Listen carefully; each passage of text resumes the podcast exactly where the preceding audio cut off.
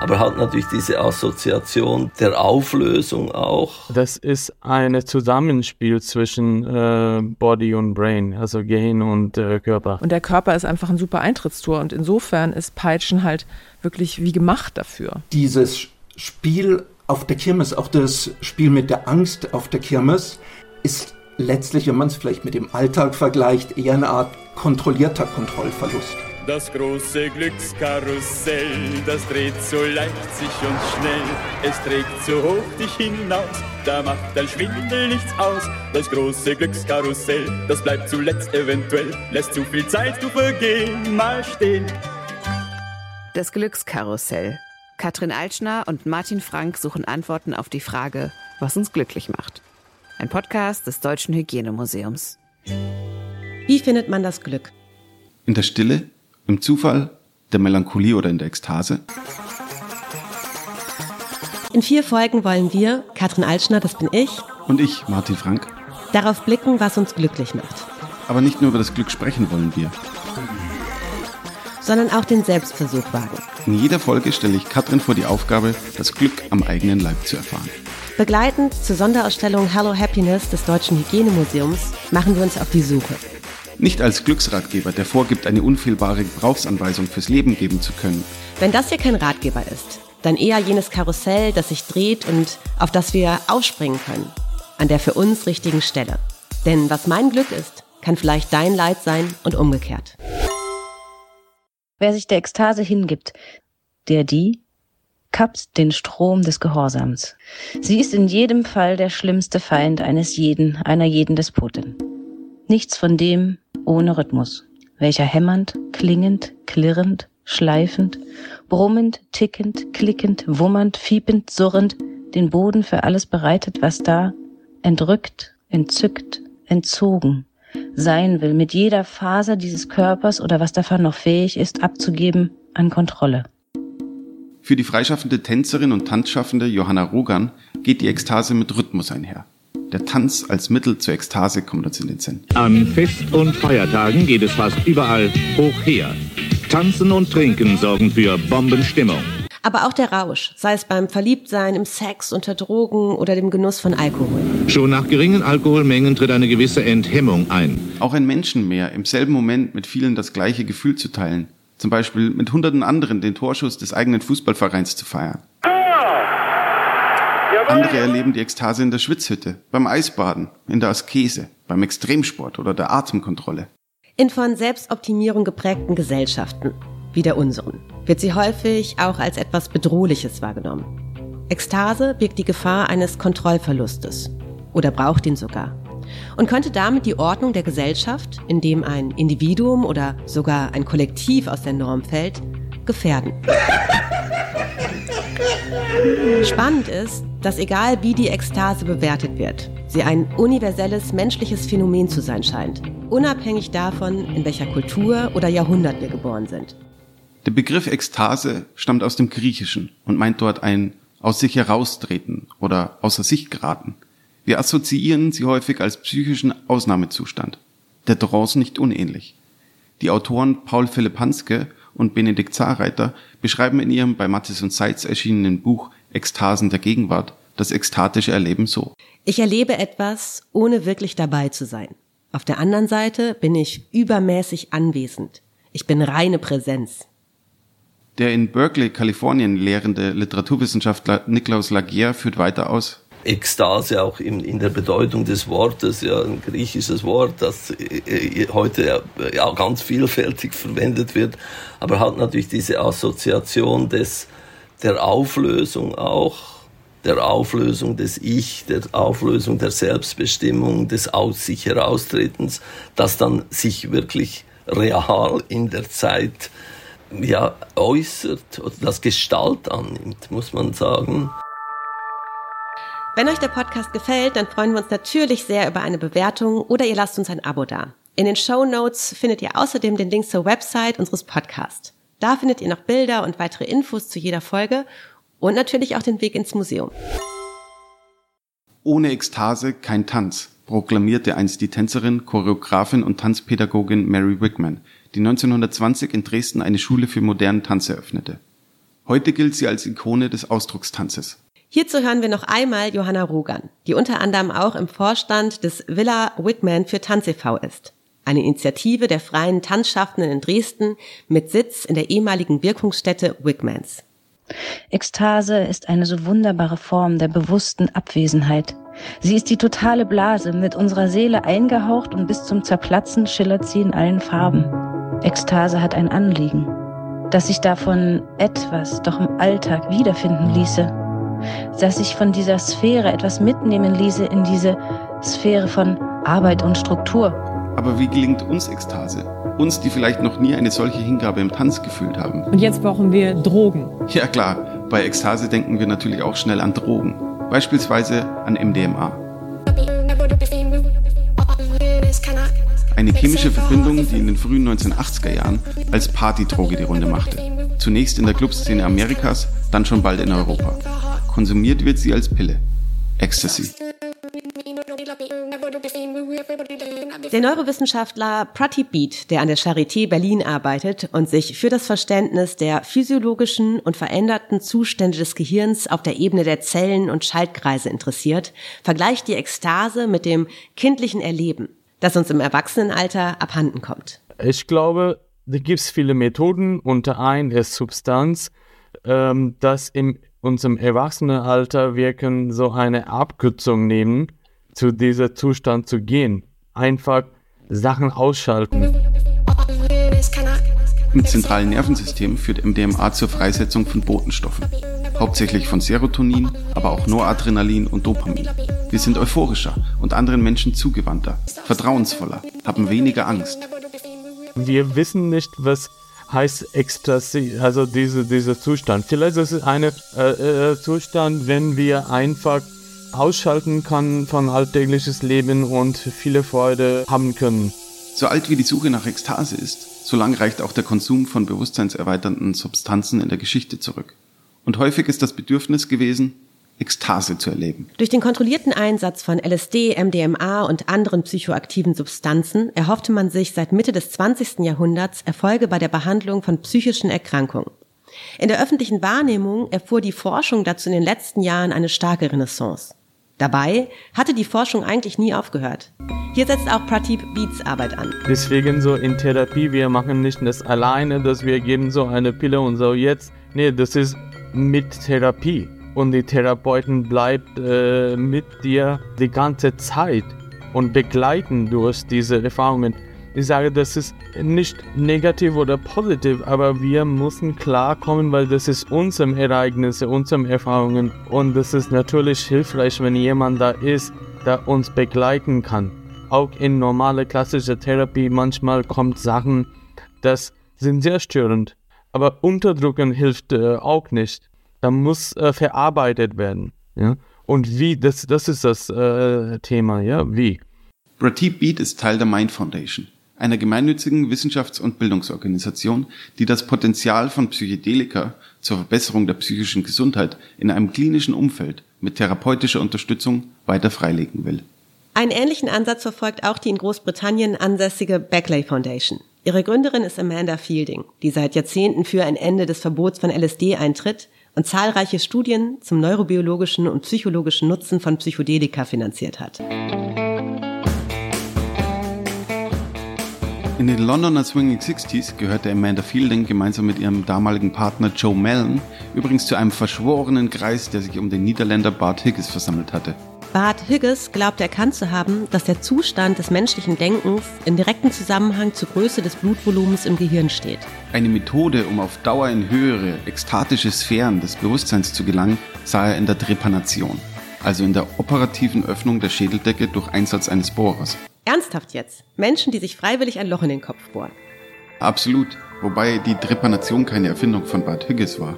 Archäologische Funde zeigen, dass Trepanation bereits in der Jungsteinzeit durchgeführt wurde. Im antiken Griechenland behandelten Wundärzte auf diese Weise Kopfverletzungen und im 17. Jahrhundert glaubte man, damit Manie und Melancholie, oder besser gesagt, was man damals darunter verstand, heilen zu können. Erst im 19. Jahrhundert rückten Chirurgen von der Trepanation als gängigen Verfahren ab. Die Idee, durch ein Loch im Kopf ein glücklicheres Bewusstsein zu erlangen, ist dann aber doch eher, sagen wir, unkonventionell. Wobei Ganz grundsätzlich fiel die Motivation dahinter Ende der 60er Jahre wohl auf fruchtbaren Boden. Das Credo der Zeit war doch Turn on, Tune in, Drop out. Die High Bohem und Künstlerszene in der Hauptstadt Englands hat die Idee damals durchaus rezipiert. Paul McCartney zum Beispiel berichtet, dass eines Abends sein Bandkollege John Lennon ihn beim Dinner fragte, ob sie nicht dieses Trepanationsding ausprobieren wollen. Taten sie dann nicht. Anders Amanda Fielding und Joe Mallon, die dem Beispiel Bart Higgis folgten und sich mit einem Elektrobohrer eine kleine Scheibe aus dem Schädel frästen. Nach eigener Aussage stellte sich danach eine heitere Gelassenheit ein. Der Trend, Ayahuasca zu schlürfen, ist dagegen dann wohl eher Ponyhof. Ayahuasca, ein Pflanzensud, der aus einer Liane gewonnen wird und stark psychoaktiv wirkt. Bei indigenen Völkern in Amazonien hat der Konsum von Ayahuasca in rituellen und religiösen Zeremonien eine lange Tradition. Etwa um in Kontakt mit ihren Ahnen zu treten oder innere Konflikte zu lösen. Für viele Menschen übt das heute eine ungemeine Faszination aus. Sie buchen sich Trips an den Amazonas. Die einen erhoffen sich dadurch einen Kreativitätsschub oder tiefere Selbsterkenntnis. Für andere wieder ist es lediglich eine hedonistische Erfahrung. Who am I? Ja? Was mache ich hier? Warum bin ich in diesem Universum? Also über menschliche Kognition, ja, dass äh, dieser Psychedelika zeigt auch äh, viele Sachen.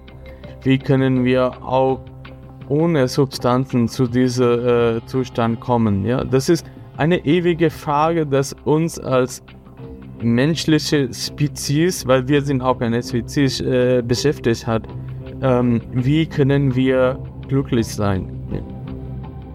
Soll auch Leute geben, die schaffen es nicht bis nach Südamerika, sondern nur nach Holland. Sitzen da in einer schäbigen Bude auf weißen Monoblockstühlen und kotzen sich den Leib dort aus der Seele. Das ist reines Hörensagen. Klingt traurig, aber das Erbrechen ist ein Effekt der Einnahme der Droge, bevor sich Halluzinationen einstellen. Fassen wir mal kurz zusammen. Ekstase ist ein Heraustreten aus dem Alltag und der gesellschaftlichen Produktivitätserwartung. Es scheint ein selbstvergessener Zustand im Hier und Jetzt zu sein. Nicht immer laut, auch manchmal leise. Ein Zusammenspiel zwischen Körper und Geist. Ich glaube, das Gehirn funktioniert nicht allein. Das ist ein Zusammenspiel zwischen äh, Body und Brain, also Gehirn und äh, Körper. Was geht ab, Sportsfreunde? Ich bin Simon. In diesem Video geht es um den Drogenrausch, den ihr bekommen könnt, wenn ihr Cardio-Training macht. Was der YouTube-Kanal Muskelmacher hier verspricht, und er ist dabei beileibe nicht der Einzige, ist die Ekstase, die der Sport für uns bereithält. Das sogenannte Runners High. Das ist ein Zustand, den mitunter AusdauersportlerInnen, vor allem LäuferInnen, erleben. Er wird als schmerzfrei und euphorisch beschrieben und gibt den SportlerInnen das Gefühl, dass sie ewig weiterlaufen könnten. Ursprünglich dachte man, dass der Zustand nur auf die Ausschüttung von Endorphinen zurückzuführen sei. Eine Gruppe von Forschern fand aber heraus, dass körpereigene Cannabinoide ebenfalls ausgeschüttet werden und sie es sind, die maßgeblich für das Runners High zuständig sind. Das Stichwort Drogenrausch ist also nicht ganz falsch. Vor Jahren habe ich mal ein Interview mit einer Frau geführt, die sich in BDSM-Sessions auspeitschen ließ. Nicht sexuell motiviert, sondern, so berichtete sie, weil sie dann genau so ein Runners High erlebte und den Zustand nicht nur als körperlich wunderschön beschrieb, sondern auch, dass der Geist komplett zur Ruhe käme. Eben eine Form von Ekstase und Glück. Man fragt sich natürlich, weshalb peitschen, ja, weshalb nicht etwas anderes. Du hast den Vergleich gebracht mit denen, die rennen wie wahnsinnig, in meinen Augen. Ich renne nicht. Also deshalb. Dem Auspeitschen der Flagellation oder Geißelung haftet für gewöhnlich etwas Verruchtes an. Dabei blickt der Akt des Peitschens auf eine lange und diverse Geschichte zurück. Wenn man ganz allgemein darüber spricht, ja, über das Peitschen, denkt man natürlich zuerst an, an Strafe, und wundert sich dann, äh, dass andererseits es diese Traditionen gibt, ja, die auch weit zurückreichen. Also einerseits mit religiösen Vorstellungen, da taucht es irgendwie zuerst auf oder wird es zumindest zuerst fassbar und andererseits in der erotischen Kultur, würde ich mal sagen, mit einem gewissen Vorbehalt. Niklaus Lagier ist der Verfasser des Buchs Lob der Peitsche, eine Kulturgeschichte der Erregung. Die meisten Leute, wenn man sagt, ich schreibe jetzt ein Buch über äh, Flagellation, Geißelung, dann sagen eh alle natürlich auch, oh, stehst du darauf und so weiter. Und es gibt diese, ja, diese, diese und in welcher Rolle natürlich, immer die, die pikantere Frage. Und Und ich habe das Buch auch geschrieben damals und, und bis heute finde ich das einen, einen wichtigen Aspekt eben gegen diese Pathologisierung. Die verhemte Pathologisierung setzt erst im 19. Jahrhundert ein. Also Seite ist die der Skepsis gegenüber zu starker Emotionalisierung im religiösen Leben und überhaupt im Leben. Also sich von Emotionen in dieser Form überwältigen lassen, entspricht nicht dem sich entwickelnden bürgerlichen Bewusstsein. Und die andere Ebene ist die der expliziten Pathologisierung. Im 19. Jahrhundert beginnt das vornehmlich mit der sexuellen äh, Psychopathologie. Pathologisch ist es oder wird es genannt, weil es nicht der Form sogenannter natürlicher Sexualität folgt. Für Lagier ist das Peitschen oder besser die Situation des Ausgepeitschtwerdens vielmehr ein Ort, eine Bühne. Nennen wir es einen Raum mit zeitlicher Begrenzung, der mit unseren Sinnen wahrgenommen wird. Offensichtlich mit der Haut, unserem größten Sinnesorgan durch den Schmerz, aber auch dem Hören durch den Knall, den Rhythmus der Peitsche. Zu guter Letzt zielt das Peitschen aber auf unsere Imagination ab. Es ist ein Moment, um es einfach zu beschreiben, in dem jemand die Kontrolle zunächst aufgibt. Ja.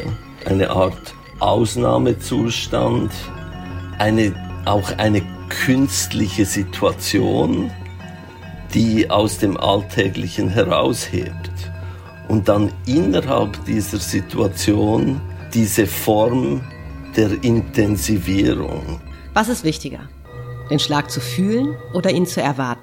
Was beim Peitschen in den Vordergrund tritt für mich, und zwar sowohl in der religiösen äh, Tradition wie in der erotischen Tradition, ist dieser Raum auch, also dieses Framing. Also man begibt sich aus der Alltäglichkeit heraus, und zwar auch aus der Alltäglichkeit der sogenannten Sexualität heraus und begibt sich in diesen Raum hinein. Und in diesem Raum passiert diese Intensivierung, um es mal so zu sagen.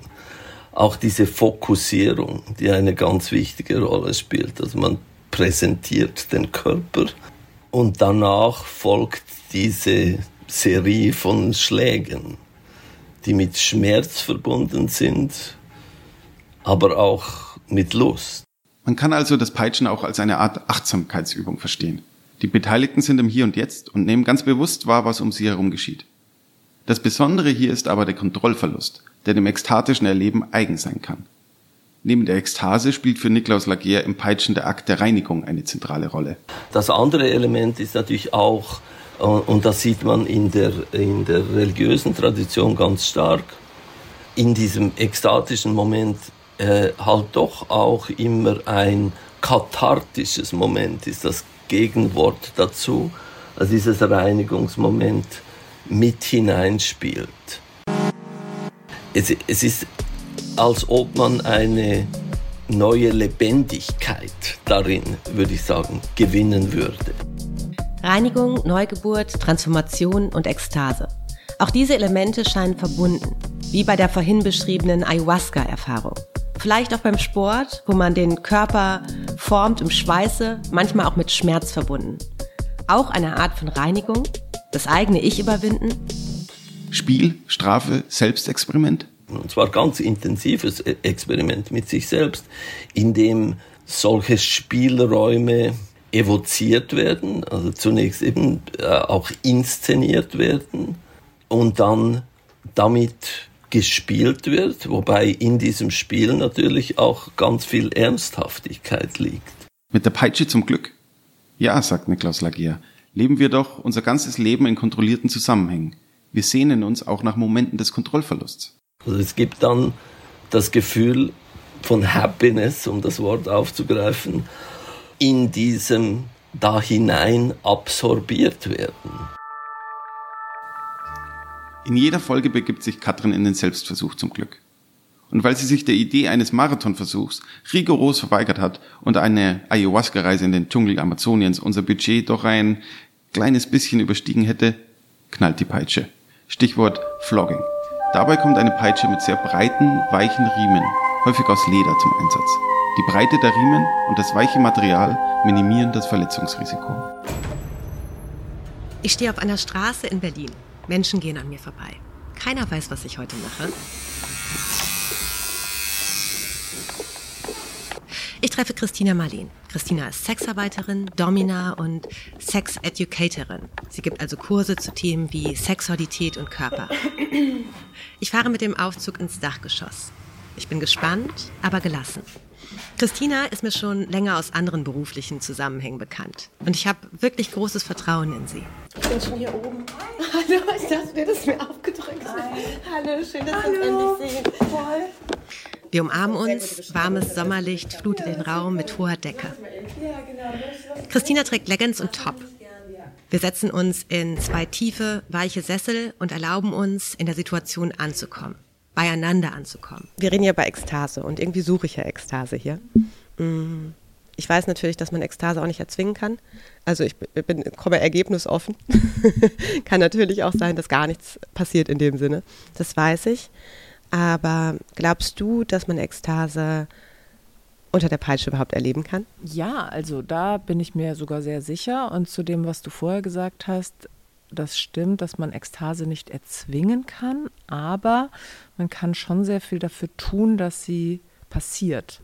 Also ich würde sagen, Ekstase ist, und das ist, glaube ich, ein großes Missverständnis gegenüber Ekstase, es ist nicht unbedingt etwas, was einen so überfällt und man ist so wow, klar, es gibt so diese Wow, was war denn das? Äh, Situationen, aber meistens gibt es ähm, auch nachvollziehbare Prädispositionen oder Voraussetzungen, die bestanden haben, die man zum Teil auch eben selber herstellen kann, damit Ekstase passiert.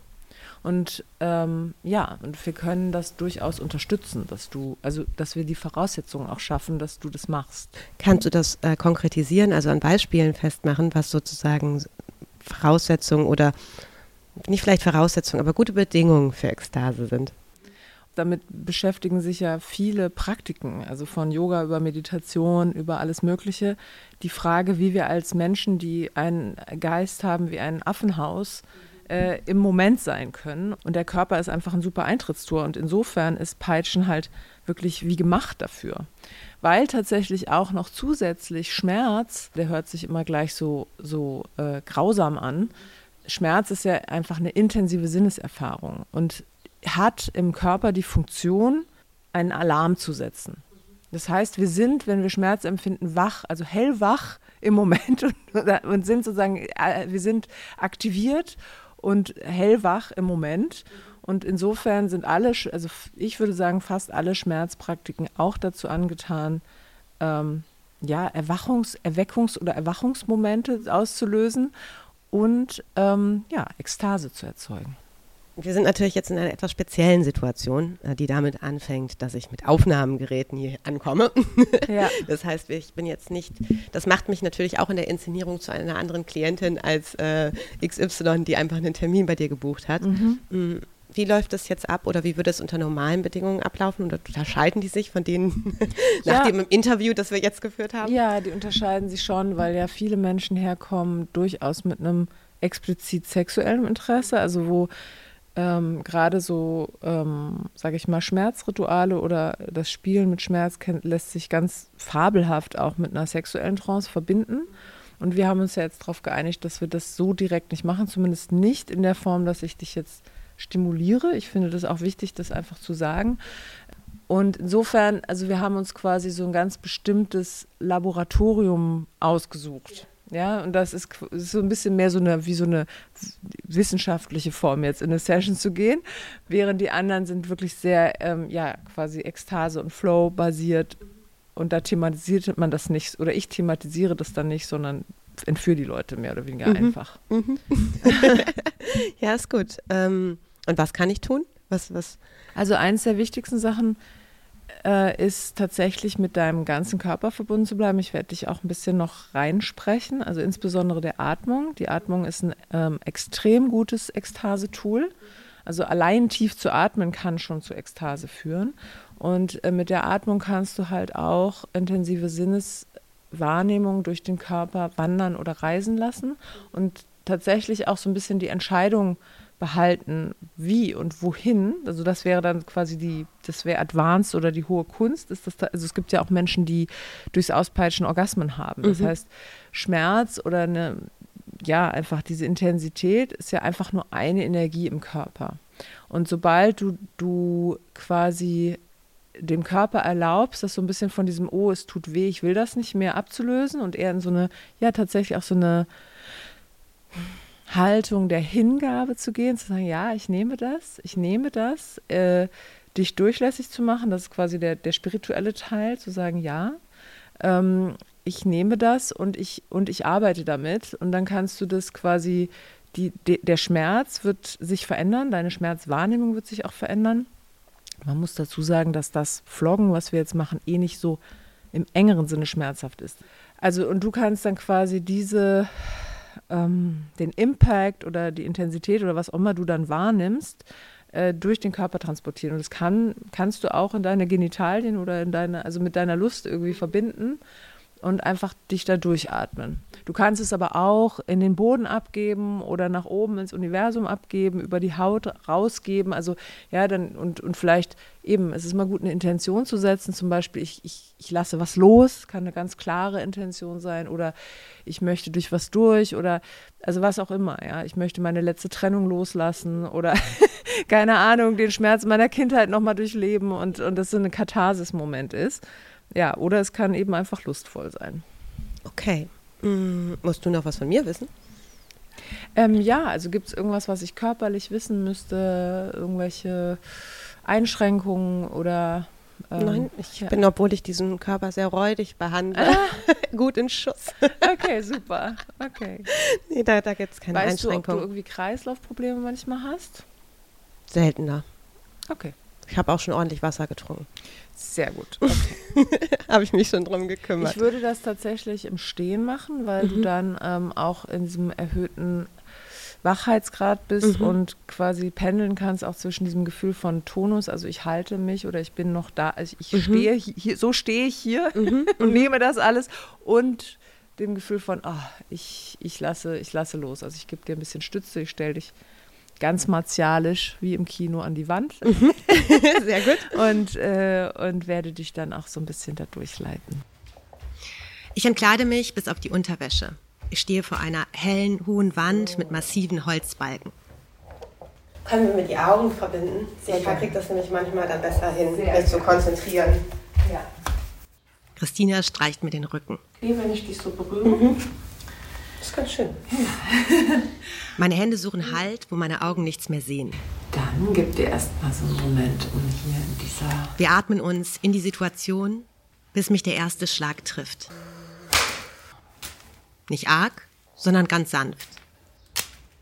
Der Sehfähigkeit beraubt, konzentriere ich mich auf meine anderen Sinne.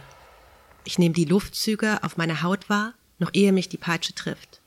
Höre mich und Christina atmen und fühle den Boden unter meinen nackten Füßen. Mein Zeitempfinden, das ist völlig außer Kraft gesetzt. Die Schläge kommen schneller und härter und mein Rücken erinnert, wo mich die Peitsche schon zuvor getroffen hat.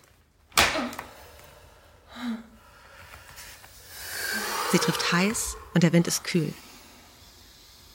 Ich fühle Schmerzen, aber ich weiß auch, dass ich freiwillig hier bin. Und ab und an, für ein paar Sekunden, bin ich wirklich nur Körper. Mein Geist ist still. Wenn das Ekstase ist, dieses Loslassen, verkörpert sein, dann kann ich den Zustand nicht lange halten. Denn ich denke zu oft an das Aufnahmegerät, daran, dass ich das hier für eine Reportage erlebe, dass ich die Verantwortung trage, dass das hier eine gute Reportage werden soll. Mein Kopf rattert.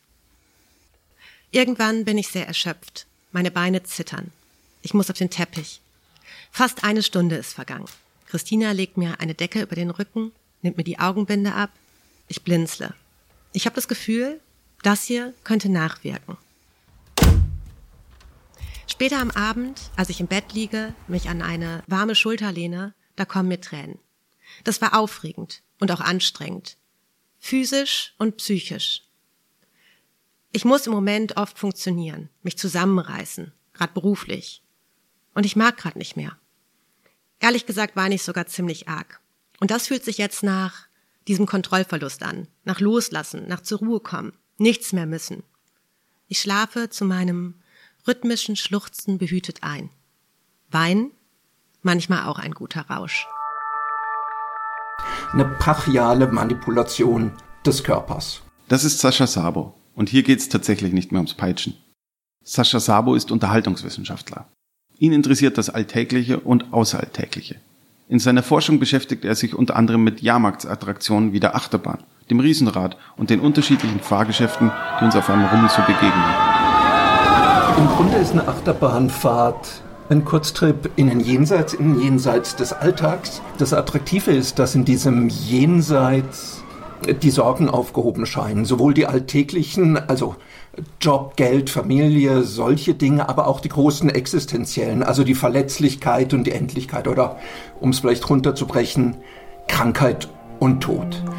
Das, was eine Achterbahn ermöglicht, ist im Grunde eine Art ewig andauernder Erlebnisgegenwart, allerdings eben nur für die Dauer des Achterbahnrides. Eine Linie der Entwicklungsgeschichte der Achterbahn führt uns nach Nordamerika. Genauer zu einer Kohlemine in den Bergen von Pennsylvania Ende des 19. Jahrhunderts. Mit Loren, also kleinen Wägelchen, wurde die Kohle über Schienen ins Tal befördert. Esel zogen sie leer wieder hoch. Eines Tages, so erzählt man sich, sollen die Esel von den Arbeitern in die Loren gesetzt worden sein, um ihnen den Abstieg zu erleichtern. Und bald hatten die Esel daran einen derartigen Gefallen gefunden, dass sie gar nicht mehr anders hinab ins Tal wollten. So war die Idee geboren. Was den Eselchen doch scheinbar so großen Spaß bereitet, daran müssten doch auch Menschen Gefallen finden. Und die Rechnung ging auf. Fortan beförderte man vormittags Kohle und nachmittags sausten Menschen freudig schaudernd in den Loren ins Tal hinab.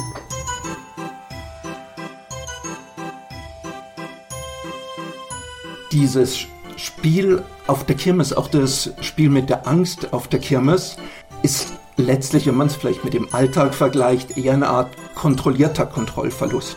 Also viele dieser Sicherungssysteme sind doppelt redundant und man hat natürlich dann irgendwo so die Frage, vertraue ich der Technik? Kontrollverlust light sozusagen. Denn eins ist klar, beim Blick auf die Unfallstatistiken ist es gefährlicher ins Auto zu steigen oder über eine stark befahrene Kreuzung zu laufen. Und doch fühlt sich die Angst, der Thrill, während der Achterbahnfahrt echt an. Der Thrill ist gewissermaßen ein Zugang zur Ekstase. Die Ekstase meint erstmal so eine Art von Entkörperlichung oder so etwas. Dahinter steht aber eigentlich die Vorstellung, einen Zugang zu einer Einheit zu finden, einen Zugang zu Gott, einen Zugang zu was Heiligen, so etwas. Und heilig meint immer, dass diese Trennung zwischen mir und der Welt für einen kurzen Moment aufgehoben, wirklich geheilt ist. Dabei wird in der Psychologie zwischen Angstsuchern und Angstvermeidern unterschieden. Auf ihre Art suchen sie beide aber eine Art Prüfung. Das Spannende oder das Bemerkenswerte ist, dass man eigentlich diese zwei, ja, wie soll man es sagen, ähm, Phänotypen auch auf die Achterbahnfahrer übertragen kann. Einerseits diejenigen, die auf der Achterbahn sitzen und sich festklammern, die Augen geschlossen halten und eher lustvoll jammern und die anderen, die die Arme hochreißen und sozusagen freudig jauchzen. Was aber beide verfolgen, so unterschiedlich diese beiden Phänotypen sind, ist das gleiche, nämlich wieder diese Einheit herzustellen. Vielleicht mag eine Fahrt in der Achterbahn weniger ausgefallen klingen als ein halluzinogener Drogentrip oder die Erfahrung des Peitschens. Und doch finden sich auch hier wieder Gemeinsamkeiten. Die zeitliche Begrenzung, die Inszenierung und die Ritualisierung. Die Achterbahnfahrt kann man sicherlich als Mutprobe verstehen. Wenn man so eine Mutprobe aber beschreibt wie ein Ritual, dann unterteilt sich jedes Ritual in eine präliminale, liminale, postliminale. Im Prinzip also diese Vorbereitung ist letztlich bei der Achterbahn des Schlange stehen. Zu sehen, die Leute, die da rauskommen, leben noch, auch wenn sie eben noch geschrien haben. Der Schluss ist natürlich wieder rauszugehen, das zu spüren und dann aber auch wieder in der Gruppe aufgenommen zu werden, nachdem man für diesen kurzen Moment praktisch woanders war. Das Spannende finde ich, ist genau die liminale Phase. Also was geschieht in diesem Moment, wo ich ganz in der Prüfung bin? Dieser Moment des Liminalen wird in der Psychologie, also bei Jacques Lacan, als Reales beschrieben. Es ist ein Zustand der Totalität, wo wir überfordert sind, wo wir sinnlich überfordert sind, wo wir körperlich auch an unsere Grenzen geraten, wo auch unsere Wahrnehmung so überfordert ist, dass wir gar keine Vorstellung haben, was da jetzt stattfindet. Vieldeutigkeit, Überforderung, Grenzüberschreitung. Gehört all das zur Ekstase dazu? Ekstase, ein Moment, wo Zukunft und Vergangenheit auszusetzen scheinen. Paradiesisch im Hier und Jetzt. Aber was wäre, wenn dieser Zustand nie wieder aufhören würde? Wenn wir für immer in dieser Überforderung bleiben müssten? Aus dem Paradies würde die Hölle werden. Wenn die Ekstase eine Art sinnliche Überforderung ist, dann muss es dazu folglich ein Gegenstück geben. Eine andere Art aus dem Alltag auszubrechen. Diese Vorstellung, dass wir entspannen, indem wir uns gewissermaßen aller Reize entziehen, ist ja etwas, was zum Beispiel in diesen Floating Tanks stattfindet, die dann auch wieder, die sozusagen das Komplementär zur Achterbahn sind, wo dann alle Reize fast heruntergefahren werden, um dann auf diese Art, ja, dieses Reale zu erleben. Und genau darum wird es in der kommenden Folge gehen. Kann man Glück in der Stille finden? Im Wald baden oder in Schweigeklausur? In der Ruhe mit uns selbst oder in Kommunikation mit anderen? Wir freuen uns, wenn ihr uns auch dorthin begleitet.